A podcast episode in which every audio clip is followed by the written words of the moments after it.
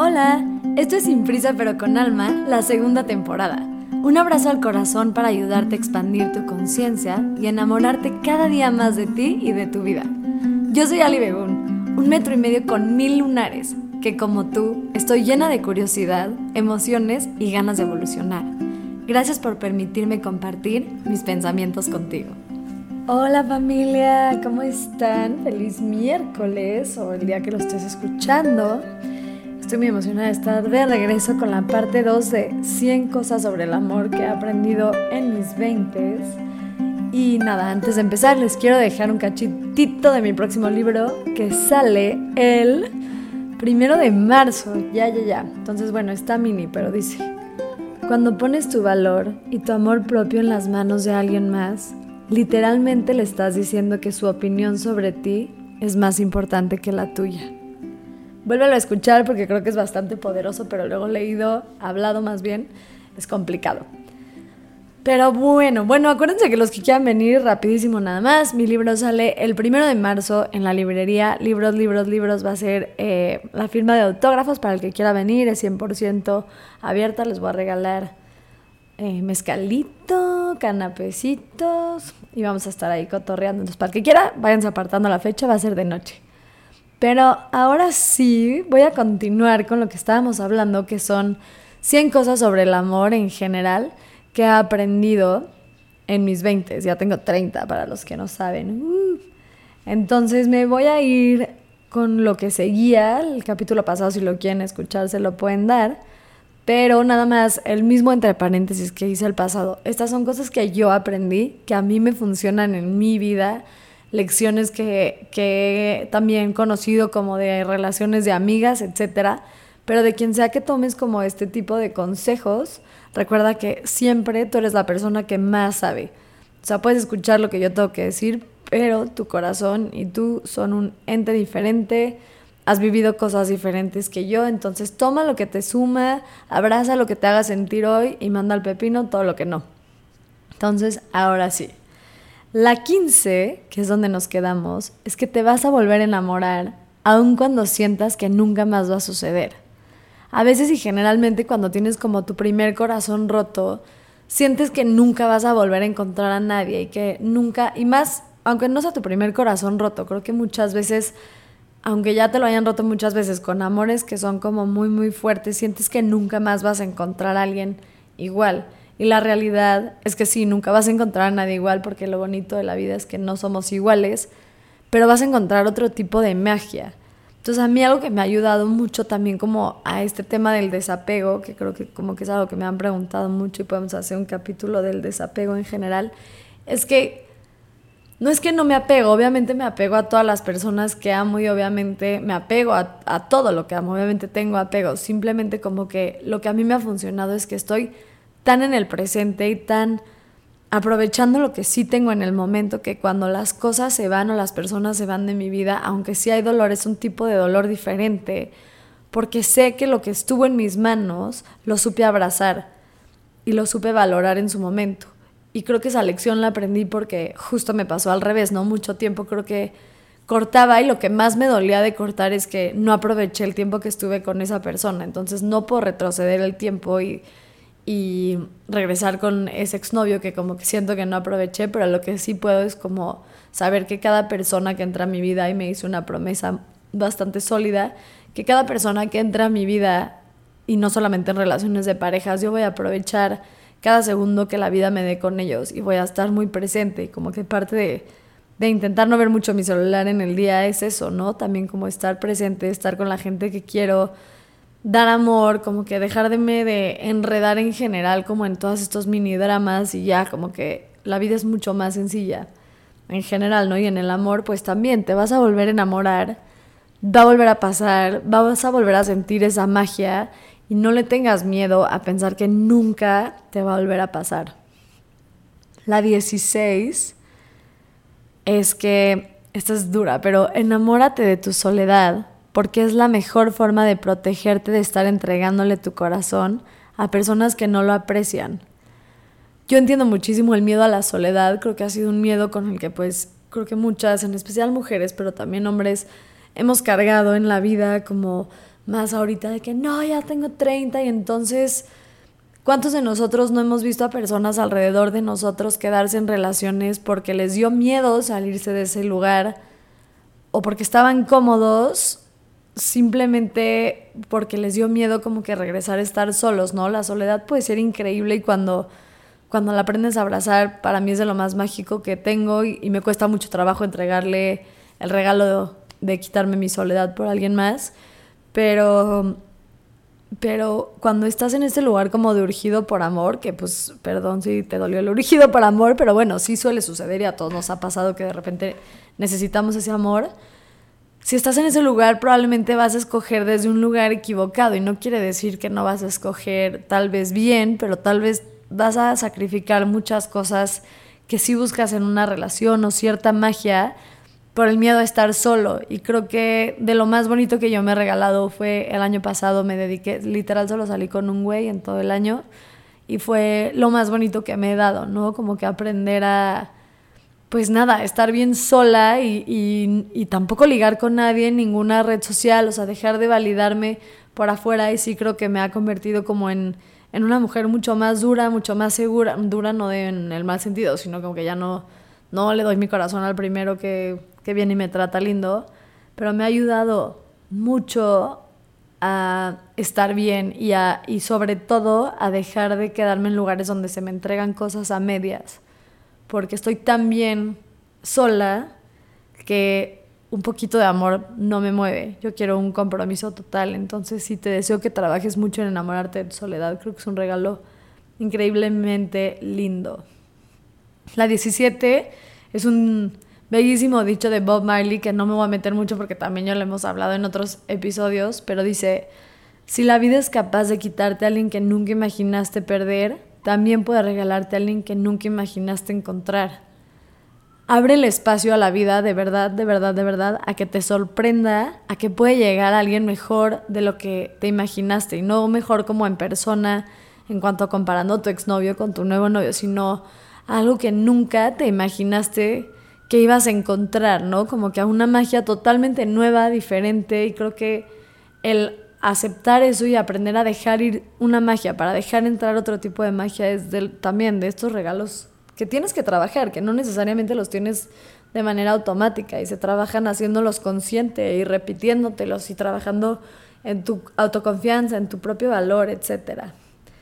La 18 es que, y se parece un poco a esta, pero un poco más dramática, es que regresar a alguien que constantemente te lastima quiere decir que confías más en esa persona que en la habilidad de ti y de la vida de regalarte a alguien que así sepa amarte como tú te lo mereces. Si te resonó, vuelvo a escuchar porque creo que también es una bastante fuerte. A veces regresamos a lugares tóxicos porque otra vez nos da miedo la soledad o porque no creemos que existe un mejor amor para nosotros. Y eso quiere decir que estás confiando más en la otra persona que en tu habilidad de pararte en tus dos pies e ir a buscar el amor que quieres. Y también, bueno, yo que saben que creo mucho en Dios, para mí también es confiar en Dios. Yo me solté de una relación que me costó un ovario y el otro literalmente. este, me costó mucho salirme de esa relación porque pues sí, amaba muy cabrón, pero a la vez creo que me tocaba a mí también buscar una pareja que quiera el mismo tipo de amor que yo y construir hacia el mismo camino que yo y ahí no era el caso y como que en el momento me dolió mucho, pero volteó para atrás y de todos los regalos que me he hecho, que siento que siempre les cuento que me hago regalos, ese es el más increíble que me he dado. El, el soltar a alguien que amaba porque busco otra cosa. Entonces, en este caso es como que regresar a alguien que constantemente te lastima, que todavía es peor mi relación, pues me lastimaba la relación, no, no mi, mi ex gran, gran güey, nada más me lastimaba el camino. Pero regresar a un lugar tóxico por miedo a no encontrar otra vez amor, a quedarte solo, es de las cosas más fuertes que puedes hacer por ti, porque te estás diciendo constantemente que no confías en tus habilidades de poder estar solo y de encontrar a alguien más. La 19 y se parecen todas un poco, ven que van un poco como por temas, pero bueno, cada una tiene lo suyo, es aprende la diferencia de dejar ir contra dejar de amar. De verdad que hay un capítulo entero de eso en mi podcast, por si lo quieren escuchar, pero no sé en qué momento confundimos el amor con esta idea de que lo puede todo y que el amor es lo único importante y que si yo te amo no importa si me pisas porque yo te amo tanto que entonces voy a sacrificar muchas cosas por ti, etcétera. Y no, no, o sea, tú puedes amar a alguien con todo tu corazón y aún así elegir por ti, por tu cabeza, por lo que quieres lograr, porque esa persona no te hace bien, porque ya tu relación es tóxica y no están sabiendo manejarla, porque te pusieron el cuerno y es algo que tú decidiste no perdonar, porque esa persona ya no quiere estar contigo. Pero si alguien te deja ir, no quiere decir que lo tienes que dejar de amar. O si tú dejas ir a alguien, no quiere decir que lo tienes que dejar de amar. De verdad que cuestiónate qué es para ti el amor, porque el amor para mí en su máximo e-, esplendor, esplendor, como se diga, es la libertad total del otro. para mí amar es decirte, es una elección de todos los días que quieras estar conmigo, tener una relación, perdón, no amar. Pero te dejo ser libre y entonces en esa libertad el amor se vuelve como mucho más fácil, genuino, fluido. No estoy diciendo que es fácil porque creo que crecimos con un chip de que de que las personas nos pertenecen, pero el, el aprender a amar la libertad total del otro porque a ti te hace tan feliz que el otro esté libre y eso es para mí como de las cosas más padres que puedes trabajar también. Hoy andamos bien románticos, pero pues sí, esto de, de dejar ir contra dejar de amar creo que es algo importante que tenemos que aprender la mayoría de nosotros. La 20, que está un poco dividida en dos, es que la mayoría de las veces no podemos cortarle a alguien sin romper su corazón y tampoco nos pueden cortar sin romper nuestro corazón. Y hay veces que nos toca ser el malo de la historia y ni modo, nos toca hacernos cargo. Y es mucho mejor eso, aparentar ser el bueno y hacer acciones que hagan que la otra persona nos termine cortando, pero acaban eh, terminando más heridos. Entonces esta la quiero dividir un poco en dos. La primera es que es muy difícil que alguien te corte sin que tú necesites que esa persona sea la mala de la historia, aunque te haya cortado como con razones buenas o válidas. Bueno, toda la razón para cortarte es válida, pero porque pues, si alguien ya no quiere, ya no quiere. Pero me refiero a como tal vez alguien ya no quiere estar contigo, ¿no? Y esa es la razón. Y a veces generamos estas historias de maldad enormes en nuestra cabeza sobre la otra persona y los creamos como este personaje que nos lastimó mucho más de lo que nos lastimó en realidad, porque es mucho más fácil dejar ir a alguien desde el odio que dejar ir a alguien desde el amor. Entonces creo que muchas veces como que nos inventamos historias, o más bien, ni siquiera inventar, porque inventar creo que ya está un poco más loco, pero exageramos historias para ayudarnos a nosotros a odiar a la persona que alguna vez amamos para así soltarla. Y creo que con los años se va bajando el odio que teníamos hacia un exnovio y como que vas pensando como, bueno, o sea, sí se la voló, pero ya también yo soy una dramática extra y creo que yo he hecho eso bastantes veces. Y nada, a veces creo que es necesario odiar a tu exnovio y esa es la manera en la que tienes que aprender a dejar ir en el momento. Si te faltan trabajar ciertas cosas, pues creo que es válido, que es un mecanismo de defensa que, que muchos hemos como generado en nuestros años y nada, pues nada más obsérvate y date cuenta que no es tan malo tu exnovio como te lo pintas. Y si sí, pues también es válido, pero siempre tiene que haber uno malo. Y cuando te dejan es más fácil soltar desde el odio y el enojo. Y la otra mitad de este es que nosotros a veces también somos muy malos en querer ser el malo de la historia. Nos cuesta mucho trabajo responsabilizarnos en que nosotros ya no somos los que quieren estar en esa relación. Y yo tengo este patrón de, en lugar de responsabilizarme y cortarle a la otra persona, no me responsabilizo o por no querer lastimar, que creo que ese es un gran pretexto que todos ponemos de que no quiero lastimar, que sí, ahorita les digo porque creo que es un pretexto. Pero bueno, el otro que también creo que hacemos del por qué no cortamos es porque no nos queremos responsabilizar, porque es mucho más fácil decir, tú me cortaste, entonces no estuvo en mis manos, a responsabilizarte y decir, yo decidí, tal vez sí la estoy cagando con esta decisión. Entonces muchas veces hacemos muchas acciones chiquitas que lastiman un poco más al otro para que el otro nos termine cortando y nosotros seamos el malo en su historia, pero el otro es el que terminó cortando, entonces el otro es el que es todavía más malo, ¿no? Y creo que como que que este concepto, y por eso decía pretexto, de es que no la quiero lastimar, entonces no la corto, entonces hago microacciones hasta que la otra persona me cortes de los actos más egoístas y más lejanos a amor que podemos hacer. No lo estoy juzgando. Yo he sido esa vieja 100% que en lugar de responsabilizarme de que me quiero salir de un lugar, hago todo para que la otra persona me deje, a veces consciente, a veces no tan consciente y me dejan y entonces yo ya no me responsabilizo, yo no te lastimé, tú fuiste el que decidió irse pero yo te lastimé muchísimo en el proceso en el que te hice soltarme. Entonces, por eso creo que es un pretexto y, hay que aprender a responsabilizarnos de que, pues sí, a veces nos toca ser el malo de la historia y ni modo, y es lo que hay. Y pues eso nos toca hacer. La 21, que me tomó mucho tiempo aprender esta, es que no solo no porque alguien sea una buena persona quiere decir que es la persona para ti. Como que a mí me daba mucha culpa antes salir con un muy buen güey que no me gustara y decía como es que porque me gustan tipo mi patrón, la verdad son güeyes como medio huevones pachecos, ese es como el patrón que yo tengo, que ya no, ya lo trabajé, pero bueno, ese ha sido como siempre mi patrón y entonces como que cuando conocí a un muy buen güey, no me gustaba el buen güey, decía como es que estoy mal yo y estoy rota y entonces prefiero como a los güeyes pachecos. Y pues no, o sea, hay muy buenos güeyes, sí me han gustado también grandes, grandes, grandes hombres en mi vida, pero no todo hombre bueno que cruza mi camino que quiere conmigo me tiene que gustar de regreso solo porque es un buen partido. Como que siento que socialmente decimos mucho como, ¿cómo? Es un partidazo, ¿por qué no quisiste con él?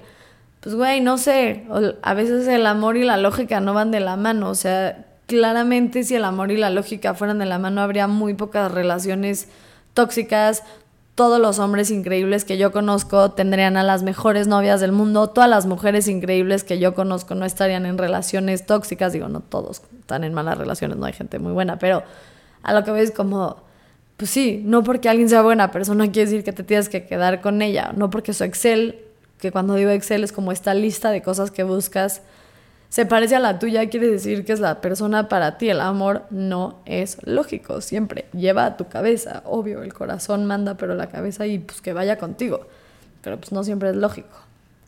La 22, que también me costó mucho tiempo esta, es que no tienes que tener todo perfecto para merecer amor. Puedes aprender a amarte con ayuda de alguien más. De esto hablo mucho en mi libro, pero yo antes sentía que no merecía amor hasta que estuviera ya perfecta, ¿no? Hasta que haya sanado todas mis heridas, hasta que ya tuviera mi chamba otra vez estable, hasta que no me viera guapísima, hasta que no tuviera cuerpazo, entonces hasta que no estuviera yo perfecta y me amara incondicionalmente y sintiera un amor propio profundo por mí increíble, no podía dejar que alguien más entrara a mi vida porque sentía que mi valoración iba a depender como de alguien más, ¿no? Y creo que es una línea muy delgada esa, a también creo que es importante como que aceptar que a veces como que alguien más nos puede ayudar a, hacer nuestra versión. Creo que el amor propio, ya haré un capítulo de esto, pero creo que el amor propio está como demasiado valorado en lo egocéntrico y a, lo que me refiero con eso es como que el amor propio solo viene de ti hacia ti. Y yo como que creo que con los años me he abierto a aprender que, que me sé enamorar de mí también a través de los ojos de alguien más, ¿no? Como que a veces yo no veo cosas mías y no sé, llega mi mamá o mi papá y me dicen como, no, pues es que eres una dura y, has hecho todo esto y has logrado todo, todo esto. O sea, una dura no en el mal sentido, sino una dura de que una mujer cambiadora. Y eso me ayuda a mí a amarme, ¿no? Como que no necesariamente viene de mí o, o alguien me abraza de cierta forma que me ayuda a enamorarme. Entonces creo que no tienes que tener todo perfecto en su lugar para poder estar listo para una relación. Y creo que a veces usamos ese pretexto como es que no estoy lista porque estoy viviendo un duelo, estoy procesando algo creo que sí, a veces sí, pero muchas veces creo que también lo usamos como mecanismo de defensa. La 23, y voy a usar un ejemplo específico, pero aplica como en muchos, es que no siempre tienes que confiar que la otra persona no te va a poner el cuerno. Tienes que confiar en ti y en que si lo hacen tienes la capacidad de salirte de ese lugar. Ojo porque aquí hay algo muy importante, ahorita les pongo otros ejemplos, pero a lo que me refiero Obviamente tener confianza con tu pareja es básica, importantísima, necesaria, etc. Pero tú solo puedes manejar tu lado de la relación. O sea, yo no puedo controlar que mi novio me ponga el cuerno, no es algo que está totalmente fuera de mi control. Excepto por lo que sí puedo hacer en mis manos, que es amarlo, hacerlo sentir seguro, trabajar en mi relación, etc. Pero si mi güey quiere ponerme el cuerno, no es mi responsabilidad. Lo único que sí está en mis manos es saber y trabajar constantemente en mí y en ser la mujer que soy y en estar bien internamente y en tener las herramientas suficientes para sostenerme en caso de que algo así sucediera. No, o sea, no trabajándolas desde el, es que si me pone el cuerno ya me trabajé, entonces no pasa nada, sino como, como no abandonarte a ti, me refiero un poco más por ahí, pero el no abandonarte a ti, que ahorita hablamos más de eso, como entregándole todo a alguien más y que si el otro hace algo, entonces solo culpo al otro en lugar de trabajar en mí. Creo que como que a mí me preguntan mucho que si, que si yo perdonaría cuernos. Yo 100% perdono un cuerno. Entiendo que todos somos humanos, obviamente hay de cuernos a cuernos, bla, bla, bla.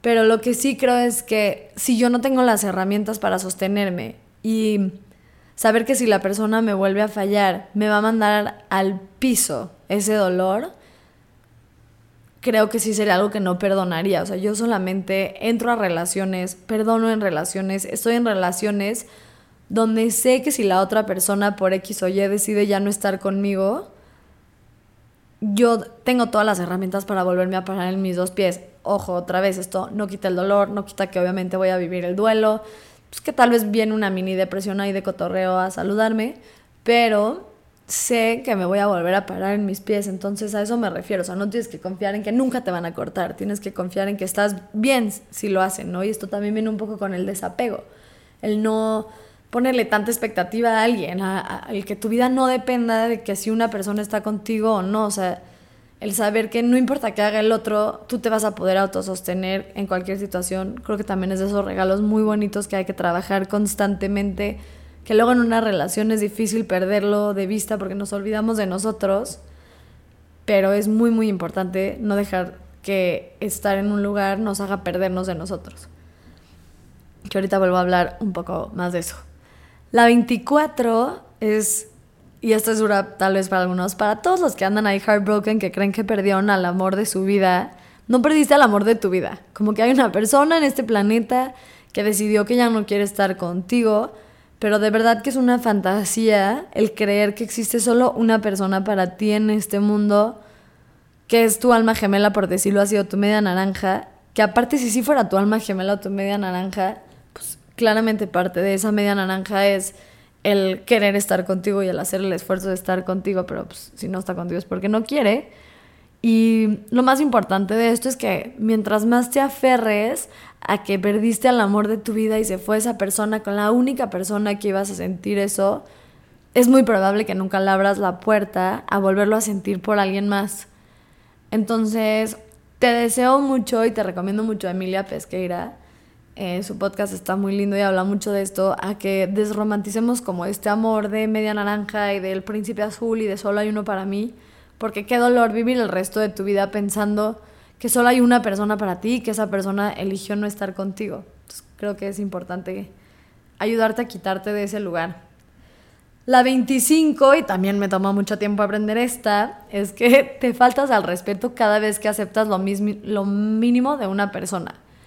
O sea, como que a mí me pasó mucho tiempo en este mundo de, de datear últimamente que, que les, como que si alguien hace un esfuerzo mutuo y lo básico, me parece increíble, como si fuera un extra, ¿no? Como que, ay, llegó puntual, o, ay, sí le gustó porque no me gustió dos días, o me contesta relativamente rápido los mensajes de WhatsApp, o, o me respeta y no le está tirando el pedo a más viejas como que todo eso lo tomaba como un extra, como de, de wow, es súper buen güey. No, no, amiga, o sea, no es súper buen güey, es un güey que está respetando lo que para mí son mis límites, ¿no? O sea, para alguien igual y pues, no sé, le da igual que no le contesten en cinco días o que la en una semana y luego le hablan. Para mí, como que si yo ya quedé contigo de hacer algo, pues yo quiero eso, o sea, yo quiero a alguien que haga el esfuerzo constante y de ahí empieza mi vara hacia arriba, ya de ahí sí eres un güey que me trata como princesa y me traes flores, pues sí es una vara todavía más alta, pero para mí el mínimo esfuerzo, y cada quien tendrá otro, es que sea mutuo y que sea fácil y que a mí no me dé ansiedad donde estoy parada estando contigo. Y creo que mucho tiempo me falté al respeto aceptando lo más mínimo de una persona. O sea, si no me hablaba dos semanas, pero de repente me invitaba a cenar el sábado, pero yo estaba medio clavada con este güey no, o sea, para mí es una falta de respeto que a mí me regales ansiedad sabiendo que me la estás regalando. Y yo no quiero eso y yo no me quiero faltar a mí al respeto en ese sentido. Entonces, yo no lo hago porque creo que luego también faltamos al respeto. Pero, pero deja de esperar lo mínimo de alguien. O sea, lo más básico es que sea mutuo, que, que haya esfuerzo, etc. De ahí, pues vete para arriba. Pero, pero sí.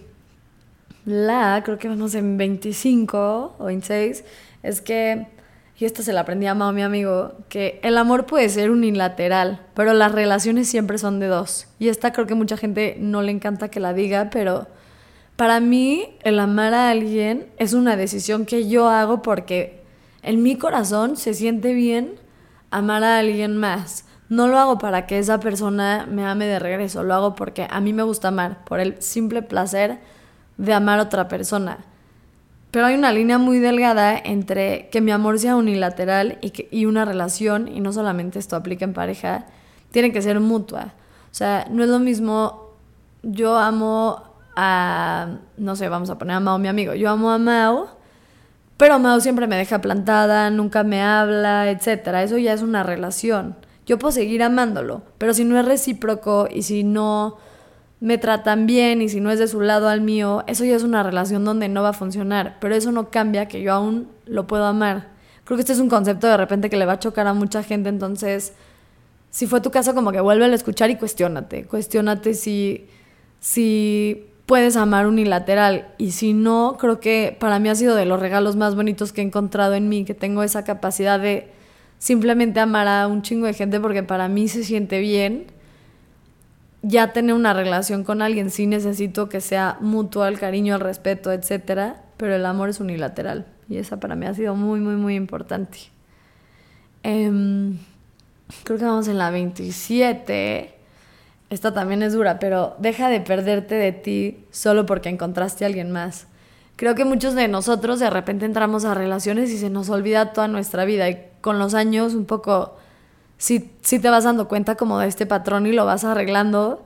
Pero es difícil, ¿no? Porque conoces a alguien y pues como que ya quieres hacer todo por esa persona y, y cambias todos tus planes y mueves todo para verte más tiempo con esa persona, pero el abandonarte a ti por alguien más, al final lo acabas pagando un poco más. Esa cuenta es dura de pagar. Entonces, mi recomendación es sigue haciendo tu vida y yo sé que lo escuchas mucho, pero hazlo consciente y constante, como que sigue haciendo tu vida, sigue haciendo tus proyectos, vete de viaje con tus amigos, sal con amigos del sexo opuesto, entendiendo que no son dates, o sea, como que creo que el, el no perderte de ti porque encontraste a alguien más es algo muy, muy, muy importante, porque al final el amor de tu vida pues si eres tú, por más que lo quieras compartir con alguien más, tú eres tu proyecto más precioso en esta vida. Entonces abandonarte a ti por encontrar algo más, pues... Mish. La 28 es que la vida es mucho más que esa persona que te rompió en mil pedazos. Si traes el corazón roto, créeme que te entiendo, sé que de repente como que cortamos con alguien y pensamos que ya hay el dolor y entonces tu vida se vuelve como este dolor y este duelo y yo he sido esa persona que corta con un novio y siento que ya se me derrumba la vida, pero tu vida es mucho más que eso. Acuérdate que eras una persona antes de este corazón roto y vas a ser una mejor persona después, que tienes un millón de proyectos, un millón de amigos, tienes familia, tienes un millón de razones para estar bien vive el duelo, pero tu vida es mucho más que tu corazón roto. Y creo que a veces es tan fuerte el dolor de un corazón, un corazón roto, que a veces se nos olvida eso, ¿no? Y entonces como que nada más tenerlo consciente te, te puede ayudar mucho. La 28, o creo que 29 voy a decir, porque tengo ganas de decir 29 para ya llegar a la 30. la 29 es que, aunque a veces lo sientas imposible, dejar ir a alguien es mucho más fácil que aferrarte a ese amor que ya terminó el resto de tu vida. Como que el dejar ir es un trabajo duro y creo que requiere mucha fuerza de voluntad, amor propio y como en especial amor propio. Creo que el dejar ir tiene mucho que ver con el amor propio, pero a veces sentimos que es tan difícil y no queremos aferrarnos neta al dolor de dejar ir a alguien y como les decía la vez pasada, nos aferramos al vínculo del dolor por no dejar ir, que, que dejarlos ir, a eso es mucho mejor que aferrarnos el resto de nuestra vida por un amor que ya terminó. O sea, creo que todos conocemos a la tía que nunca soltó a su amor de prepa y entonces nunca pudo continuar su vida y yo sé que suena a veces como muy difícil y sientes que no lo vas a poder dejar ir, pero de verdad que si trabajas en eso lo vas a poder soltar a esa persona que te lastimó en mil pedazos y va a ser mucho más fácil tu vida que vivir con ese dolor el resto de tu vida. O sea, como que si eres una persona que se apegó mucho, que es súper válido, mi recomendación más grande es sí trabájalo y déjate de repetir constantemente que no lo puedes dejar ir. O sea, lo vas a dejar ir porque no te mereces vivir una vida con un hubiera tan, tan, tan fuerte todos los días, ¿no? Creo que ese es un castigo que nadie, nadie, nadie se merece. Y la, la última, la 30, de la que vamos a hablar hoy, es que mm, si amaste tan profundo a la persona que no supo cuidar tu corazón, imagínate cómo puede ser el amor con la persona que sí lo haga. Y aquí quiero como que tocar un tema rapidísimo que creo que es importante, que confundimos tanto el amor con toxicidad y con química y con, y con apego que a veces nos cuesta trabajo entender bien bien qué es el amor. Entonces a veces amamos tanto a la persona que no fue la correcta que no nos podemos ni siquiera imaginar que es amar a alguien desde un amor más genuino. Y lo que pasa la mayoría de las veces es que, y seguro has escuchado esto, la relación más difícil es la relación cuando alguien te ama bien después de que vienes de una relación tóxica. Porque es muy difícil, muy, entender que eso es amor. Y entonces por eso muchas veces dejamos ir a gente buena, porque estamos tan acostumbrados a que el amor sea este, esta pasión que, que, tiene cosas muy padres también. O sea, no estoy diciendo que el amor pasional no tiene lo suyo. Pero nos aferramos tanto a que el amor tiene que ser como este pasional que cuando alguien nos ama bonito, nos cuesta mucho trabajo integrar ese amor bonito a nuestra vida. Y entonces yo creo que yo tuve esa situación, como que no terminé una relación muy tóxica y luego llegó a mí una persona que pues me amaba, o sea, que como que no había reglas, no había límites y yo como que no me clavaba porque no entendía que eso era amor y como que parte de lo que me tocó a mí trabajar es entender que el amor es un lugar donde debería de sentirme segura. Íñigo el otro día mi amigo me dijo como y me encantó, que entrar a las relaciones siempre es un lugar donde hay mucha incertidumbre, ¿no? Porque pues, por más de que haya amor, pues nunca sabes qué va a pasar, pero el aprender a que se siente bien que alguien te ame bonito y que amor no es sinónimo de altibajos, amor es sinónimo de calma y de y de sentirte acompañado y de no ansiedad por tu pareja y amor es sinónimo de sentirte pleno si vienes de un lugar tóxico donde el amor eran todas estas emociones tan, tan, tan altas, creo que a veces es difícil, ¿no? Como volver a, a enamorarte así.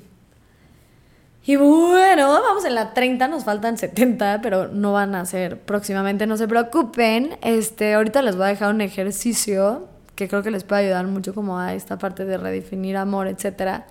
Pero nada más les quiero recordar que ya mi libro está en toda Latinoamérica, lo pueden comprar en Busca Libre, el de qué chingados hago con mis crisis, que apártense el primero de marzo porque sale el de Sin Prisa pero con alma. Y nada, acuérdense que cualquier cosa me pueden hablar, eh, pueden buscarme en mis redes, arroba que chinga dos hago con, o me pueden buscar en cualquier lugar que a ustedes se les acomode. Me llamo Ali Begun, creo que nunca me presenté, o sí en el intro, pero bueno, no importa. Este, ahí les va el ejercicio. Yo ahorita mencioné 30 cosas que he aprendido del amor, pero creo que cada camino es diferente, como lo decía. Entonces te quiero dejar de tarea que lo escribas. Este sí creo que es necesario que sea un ejercicio escrito. 100 es muchísimo, a mí me ha costado escribir 100 y me dedico a esto, pero creo que busca qué lecciones has aprendido del amor, no solamente el amor de pareja, como que en general creo que con los años, mientras más claridad he tenido, que es para mí el amor, mucho más claro ha sido para mí poder amar tan libremente. Entonces te invito a que hagas una lista donde, donde escribas, ¿no? Como lecciones que has aprendido del amor. y me la compartas, por favor, que se me están acabando. No, no es cierto, sí tengo como 80, pero pues está chingón escucharlos. Los quiero mucho, escríbanme igual de qué tema quieren que hable. Yo soy muy feliz haciendo el tema que ustedes quieran. Gracias por escucharme y que no se les olvide que los viernes salen los capítulos de Minutitos de Magia, que están padrísimos porque son solo 5 minutos. Los quiero mucho y que sean muy, muy, muy felices.